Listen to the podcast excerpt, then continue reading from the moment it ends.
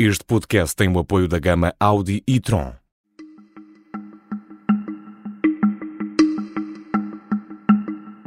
Esta é a história do dia da Rádio Observador. É mesmo fundamental a mudança da hora?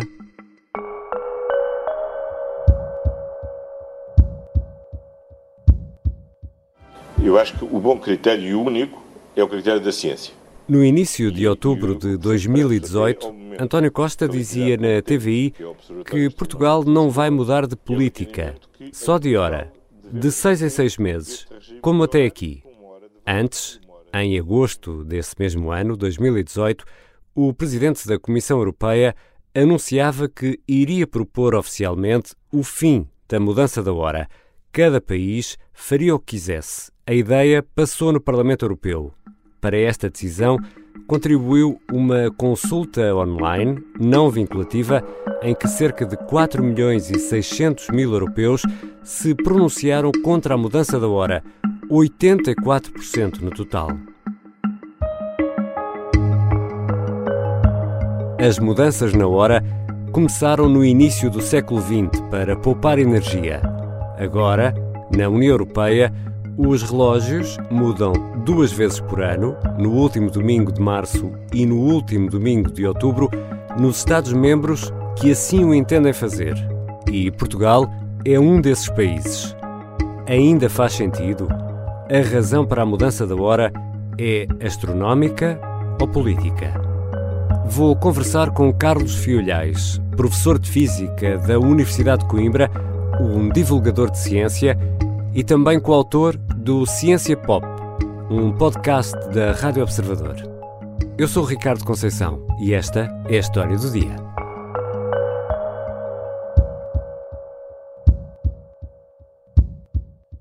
Bem-vindo, professor. Olá, Ricardo. Professor, eu aqui estava tentado a perguntar-lhe uh, o que é o tempo, mas se calhar não temos tempo para isso, ou temos? Sim, não, não temos. Levaria, levaria muito tempo a explicar o que é o tempo. É muito difícil de explicar, mas de uma maneira muito simples. É, é, para os físicos aquilo que marca os relógios. Portanto, e se me perguntar o que é o relógio, digo que é aquilo que marca o tempo.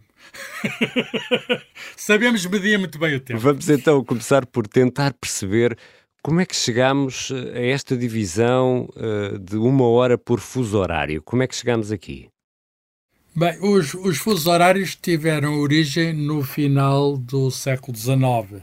Portanto, o ano exato foi 1883 eh, e a proposta até não foi de um cientista, foi de um político, um senador canadiano, que, enfim, dada a extensão do território, era preciso organizar as coisas uh, e, e, a hora não poderia ser a mesma, a hora legal não podia ser a mesma em todo lado, uh, porque o território é muito extenso, tal como os Estados Unidos, uh, que, que seguiu imediatamente, digamos, essa mudança de instituição dos fusos horários.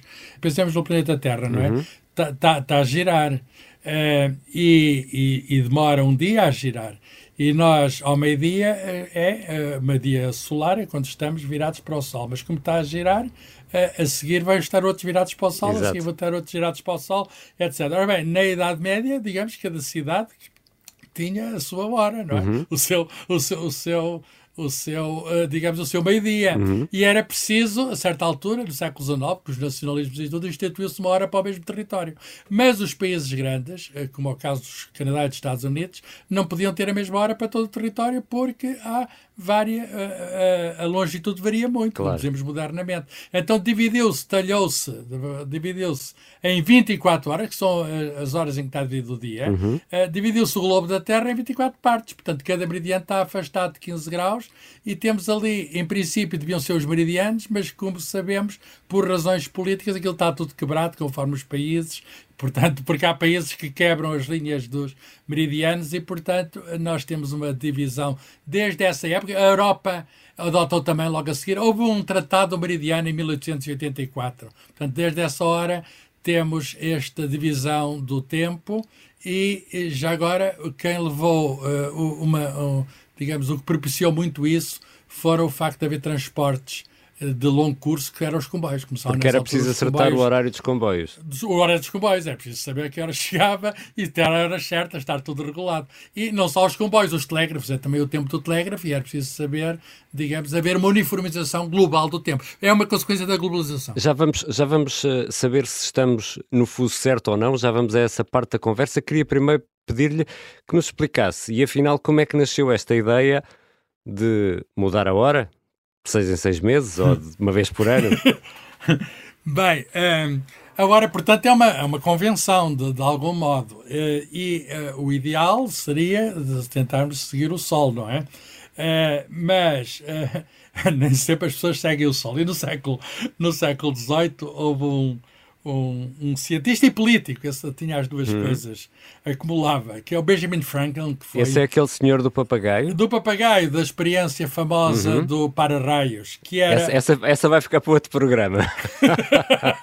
do para-raios não vou contar, mas este homem estava em Paris e num jornal de língua inglesa em Paris e numa carta digamos, ao jornal em tom de sátira, ele dizia que as pessoas tinham de acordar mais cedo, ele até propôs que se usassem sinos ou canhões. uh, nessa altura ainda não havia, digamos, esta hora legal, e, e acusou os nobres de dormirem até muito tarde, acordava ao meio-dia aos nove, e dizia que havia muito que fazer de manhã, havia que aproveitar o tempo do sol, uh, etc. E, portanto, essa, essa isto foi cerca de um século antes desta questão dos fusos horários, também foi muito antes do tempo. Portanto, isso foi no final do século XVIII, mais ou menos, não é? No, uh, 1784. Uhum. 1784. E, aquilo não, ninguém seguiu isso. No final do século XIX, já depois dos fusos horários, começou a haver umas vozes na Inglaterra, na Nova Zelândia, também no Canadá, uh, de dizer que era melhor ajustar as coisas ao Sol, seguir o Sol. E uh, o que é certo é que começou tudo, esta mudança do horário de verão,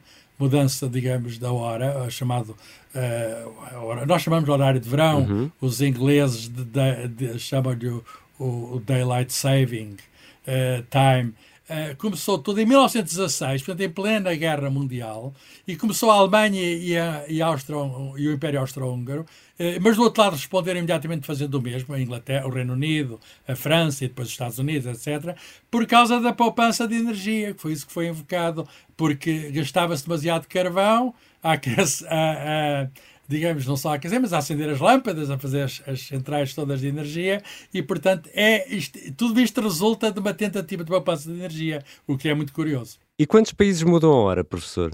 São cerca de 30 países. Ora, havendo quase 200 países no mundo, são realmente. É uma minoria. É uma Ou, minoria seja, é, é, mais uma decisão política do que uh, astronómica. Sim, Sim, embora haja razões para fazer isto, há também razões para não fazer.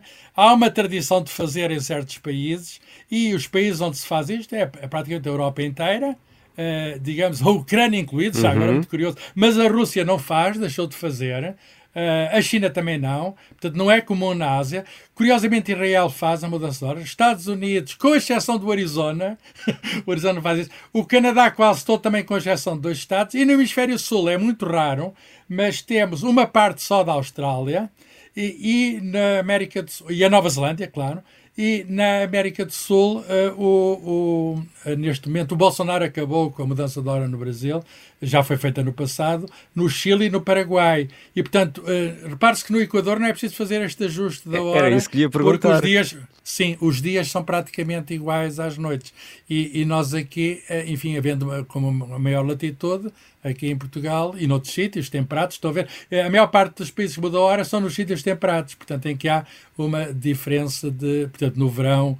No verão temos dias muito grandes e, e, e noites mais pequenas. E, portanto, o que acontece uh, chega a ser nove, uh, nove horas em, em 24 horas de noite. E, portanto, o que acontece é que Uh, seguiu-se desde a Primeira Guerra Mundial, não é? Portugal também seguiu logo imediatamente essa regra e seguiu-se essa mudança de, de hora que no início era motivada por argumentos energéticos. E já vamos voltar a falar dessa poupança no carvão. Já voltamos aqui à conversa com o professor Carlos Fiolhais. Sim, a gama Audi e-tron é 100% elétrica, mas é mais do que isso leva-nos mais longe do que imaginamos. Encontra no silêncio o ritmo perfeito. Faz-nos olhar duas vezes se formos suficientemente rápidos. Por isso, sim, a gama Audi e-tron é 100% elétrica. E entre outras coisas fantásticas, apoia esta história do dia. Audi. O futuro é uma atitude. Estamos de regresso à conversa com o professor Carlos eh, Fiolhais. Enquanto seres vivos, professor, ainda nos guiamos pela luz solar ou aqui nos países mais eh, desenvolvidos, como é Portugal, a luz elétrica e estas plataformas de streaming que nos dão séries e filmes à hora que queremos vieram alterar um pouco os ciclos das nossas vidas? Eu diria que o sol ainda é determinante nas nossas vidas. Porquê? Porque nós somos o resultado de, de, de muitos anos, milhões de anos de evolução biológica, uhum. não só antes do ser humano, todos os outros seres vivos, não é? Todos os seres vivos, de algum modo, dependem da luz. Eh, e, portanto, hum, eh, há uma carga biológica muito grande e, portanto, nós habituámos a dormir de acordo com a sucessão do dia e noite, quando Estão uns a acordar, estão outros a deitar. Estão uns a acordar, estão outros a deitar. E, portanto, isto é, eh, digamos, determinado pela astronomia. Nós adaptamos as nossas horas de sono à astronomia. Agora, dizem muito bem que as coisas, a tradição já não é o que era, quer dizer. quer dizer, um, ehm, desde que no século XIX uh, o Edison inventou a lâmpada elétrica e, portanto, nós transformamos a noite em dia, Exato. de certo modo. Temos é, temos é de pagar, temos de gastar. Mas, a partir do momento em que há diversões durante a noite, televisão, internet, essas coisas, ou qualquer, durante a noite, a qualquer hora do dia, uh, como é evidente, nós podemos fazer com que, eh, enfim, que uma, usar uma parte da noite também, mas temos de dormir, mas temos de dormir. E, portanto, eh, eu direi que eh, o nosso, as nossa, a diferença entre noite e dia bateu-se um bocadinho, mas ainda lá está.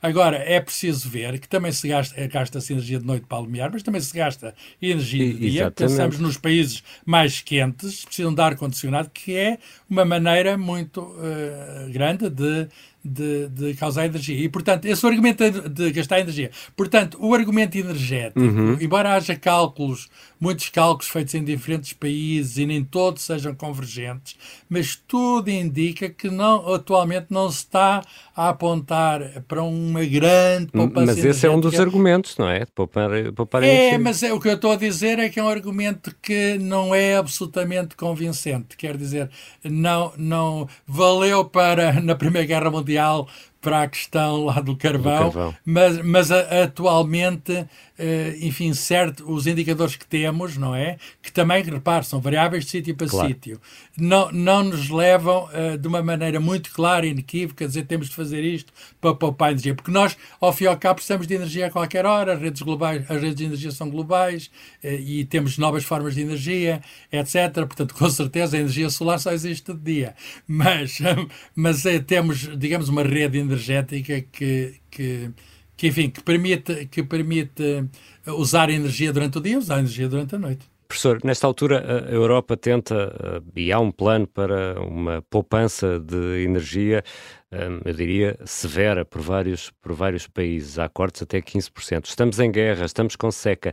Atravessamos uma crise na produção, no acesso à energia, obviamente nos preços também.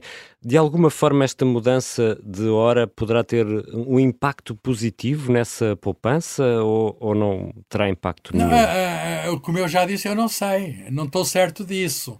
Agora, que precisamos poupar energia, precisamos.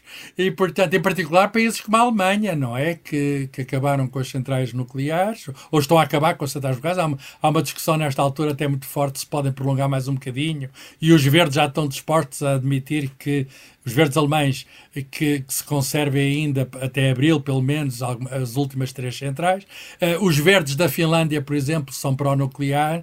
E, portanto, o, o que se está a passar é que os alemães, de uma maneira que têm, os, quem diz os alemães, eu estou a falar dos alemães porque eles têm muita dependência do gás Exatamente. russo. É? E que agora, eh, digamos, deixou de abastecer na mesma medida em que estava. O que tem de fazer é poupar energia, quer dizer, é mesmo, tem mesmo de poupar energia. Vai ser um inverno em que eles, enfim, não se poderão aquecer tanto. E quem diz Alemanha, países da Europa Central. Agora, não tenho a certeza, uh, embora eu saiba que no passado, na crise petrolífera nos anos 70, uhum. uh, também, uh, enfim, mais países aderiram à mudança de hora. Foi muito interessante, uhum. quer dizer, foi uma motivação, a questão do petróleo, a crise energética que se viveu nos anos 70, foi uma motivação para mais países aderirem. Eu não tenho a certeza que, que, que, digamos, uma mudança de hora, que haja mais países. A União Europeia tem um problema também de união política neste aspecto da mudança de hora, porque aqui há alguns anos, eh, o Ricardo não sei se está lembrado, houve um, uma consulta a cidadãos da União Europeia. Exatamente, não vinculativa, pouco, não vinculativa. Não vinculativa, há muito poucas consultas desse tipo, mas houve, mas houve muitos ativistas, e houve muitos ativistas, e o que é engraçado é que ganhou por uma grande margem aqueles que queriam acabar com a mudança de hora. Exatamente. Eh, e, portanto, há, há um grande movimento no sentido de acabar com a hora de, de, de verão, mas a posição atual é que os, os, os países fazem cada um mais ou menos o que entendem, porque antes uh, a tentativa que havia é que, havendo mudança de hora, que fizessem todos ao mesmo tempo, uhum. porque uh, numa comunidade económica, ainda por cima, seria muito complicado que a mudança de hora, já os fusos horários, não é? Mas que houvesse uma mudança, todos eles fazem, mas que fizessem alturas diferentes do ano, em dias diferentes do ano, introduziria uma grande confusão. Agora, há argumentos para todo lado, há argumentos para todo lado.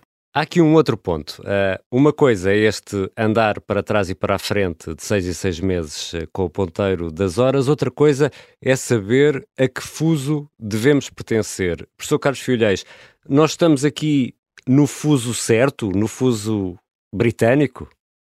Bem, nós não estamos propriamente no meridiano de Greenwich. Uhum. É muito curioso que estamos, somos o único país Bem, a Islândia também. A Islândia está, tal como Portugal, uh, e, e, alinhada com o Meridiano de Greenwich. O Meridiano de Greenwich passa ali em Barcelona, mas não passa em Lisboa. E, e, é muito curioso, digamos, que a Espanha tenha, digamos, a, Euro, a hora da Europa, uh, a hora europeia, não é? Eh, e, e isso até se deveu a uma decisão política. Na altura da Segunda Guerra Mundial, o Franco, em 1942, quis alinhar com a era alemã. Ora bem, e, e, houve um tempo, talvez esteja também lembrado, em que Portugal esteve, eh, adotou a hora, de, a hora uh, europeia, uhum. mas depois uh, voltou atrás. Uh, e eu diria que não estamos propriamente no meridiano, no meridiano digamos, de de, de Greenwich ou na hora europeia, há uma diferença, uhum. mas a questão, eh, enfim, há uma grande tradição de termos esta hora. E, portanto, isto também é uma questão social. Até que ponto as pessoas estão dispostas a mudar de hábitos? Houve essa tentativa de fazer, mas também não sei se a emenda não era pior que o soneto, uhum. porque estamos a, a, alinhar com a maior parte da Europa e a maior parte da Europa não está, de maneira nenhuma, com a mesma hora solar que nós. E, portanto, há aqui, um, de facto, um problema relativamente à posição periférica de Portugal. E pegando, pegando nessa questão da mudança da hora de seis em seis meses, se o professor mandasse, diga-nos lá, acertava o relógio ou não? Tem assim alguma hora é, é favorita? É, é, Gosta mais da hora de é, inverno ou da hora de verão? É, é, muito perigoso eu dizer isso porque eu sou físico e as pessoas depois podiam. Por isso é que podiam, lhe pergunto, dissesse, Exato, mas os físicos não, não se podem pronunciar sobre isso porquê? Porque a questão não é principalmente física, não é astronómica. Uhum. Por exemplo, do outro lado há os biólogos e as pessoas que estudam o sono e os médicos e isso, que dizem que se por um lado é bom estar uh, alinhado com o Sol, por outro lado estas mudanças bruscas fazem muito mal. Portanto, uh, uh, o nosso ritmo, quando temos de, de repente uma hora a mais, uma hora a menos, estraga completamente, digamos, o, o funcionamento do nosso organismo. E, portanto, em geral, até há um movimento dentro da dentro da própria medicina do sono que diz que não devia haver mudança de hora. E, portanto, eu não, alinhando, não, não alinho, eh, se há argumentos para um lado, há argumentos para o outro. Eh, talvez, enquanto não houver, digamos, um consenso que é muito difícil, a decisão eh, científico, a decisão será sempre política, como muitas coisas na nossa vida. Quer dizer, não venham buscar à ciência aquilo que tem a ver com a sociedade, aquilo que tem a ver com acordos comuns. Há aqui tradições, há aqui, há aqui hábitos, há pessoas que preferem uma coisa, há outros que preferem outra coisa. Eh, eu não mudaria porque mudar exige razões muito fortes que eu, neste momento, não sou capaz de dar. Obrigado, professor. Obrigado, Bruno.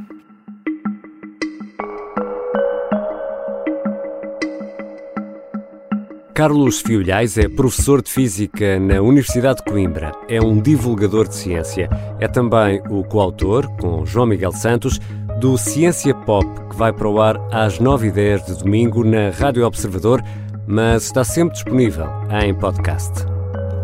Esta foi a história do dia. A sonoplastia é do Bernardo Almeida, a música do genérico do João Ribeiro. Eu sou o Ricardo Conceição. Até amanhã.